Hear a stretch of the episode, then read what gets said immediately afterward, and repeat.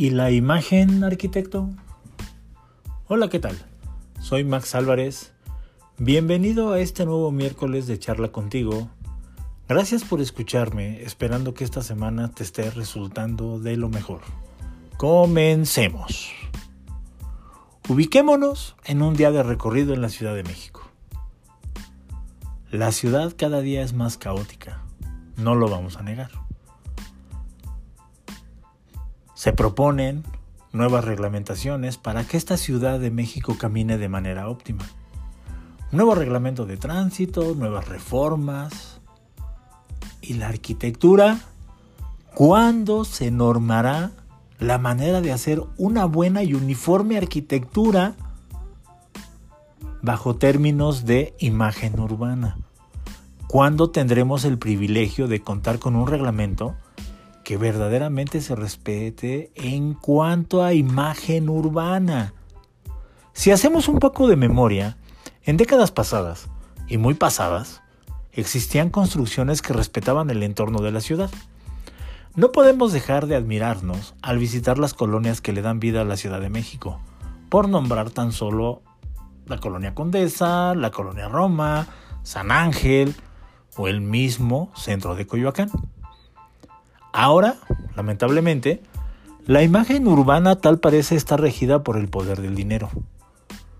Ya no existe un respeto absoluto a la ciudad.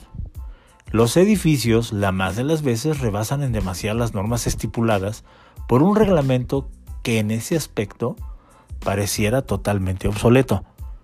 Aclaro, no es este post para polemizar ni entrar en cuestiones de gobiernos. Yo estoy convencido que todos los gobiernos tienen cosas buenas y cosas malas. Simplemente que desde hace muchas décadas, todos los gobiernos dejaron de preocuparse por la imagen urbana. Y eso es lo que se ve. No es algo que yo lo esté inventando, es lo que se ve en la ciudad. Es aquí donde la ética profesional y las buenas costumbres del arquitecto deben de aparecer. Nosotros como profesionales de la construcción y el diseño debemos y tenemos la obligación de recuperar esa imagen urbana que durante los últimos 30, 40, 50 años se ha perdido. Parece irrisorio el que generar una azotea verde ahora sea lo más preocupante en la labor de algunos de mis colegas. Cuando lo más preocupante es y será no dejar de hacer proyectos integrales que respeten el entorno, el usuario y el medio ambiente.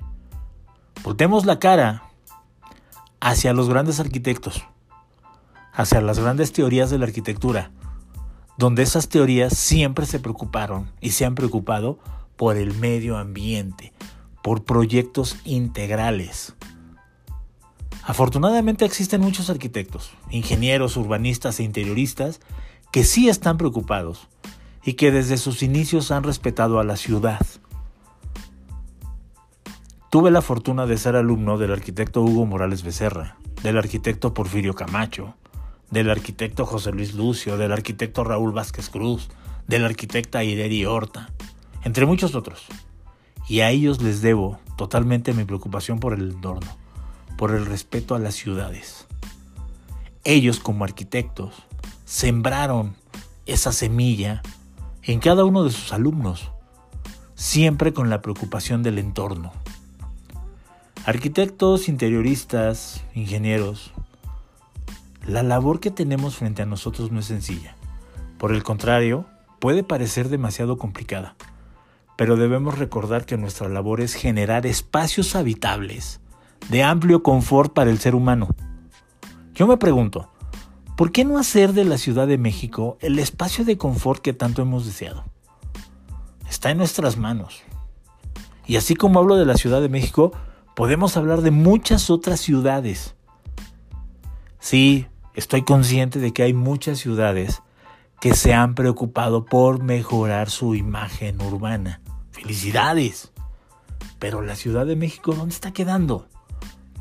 La Ciudad de México no es un grupo de colonias nada más. La Ciudad de México son todas y cada una de las alcaldías que la conforman. Y no me dejarán mentir.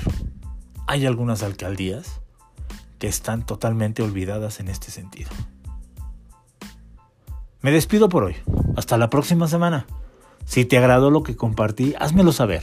Recuerda, las barreras las ponemos nosotros mismos. Búscame en Instagram. Me vas a encontrar como Arquicomentarios. Ahí te espero. Espero tus comentarios. Hasta la próxima.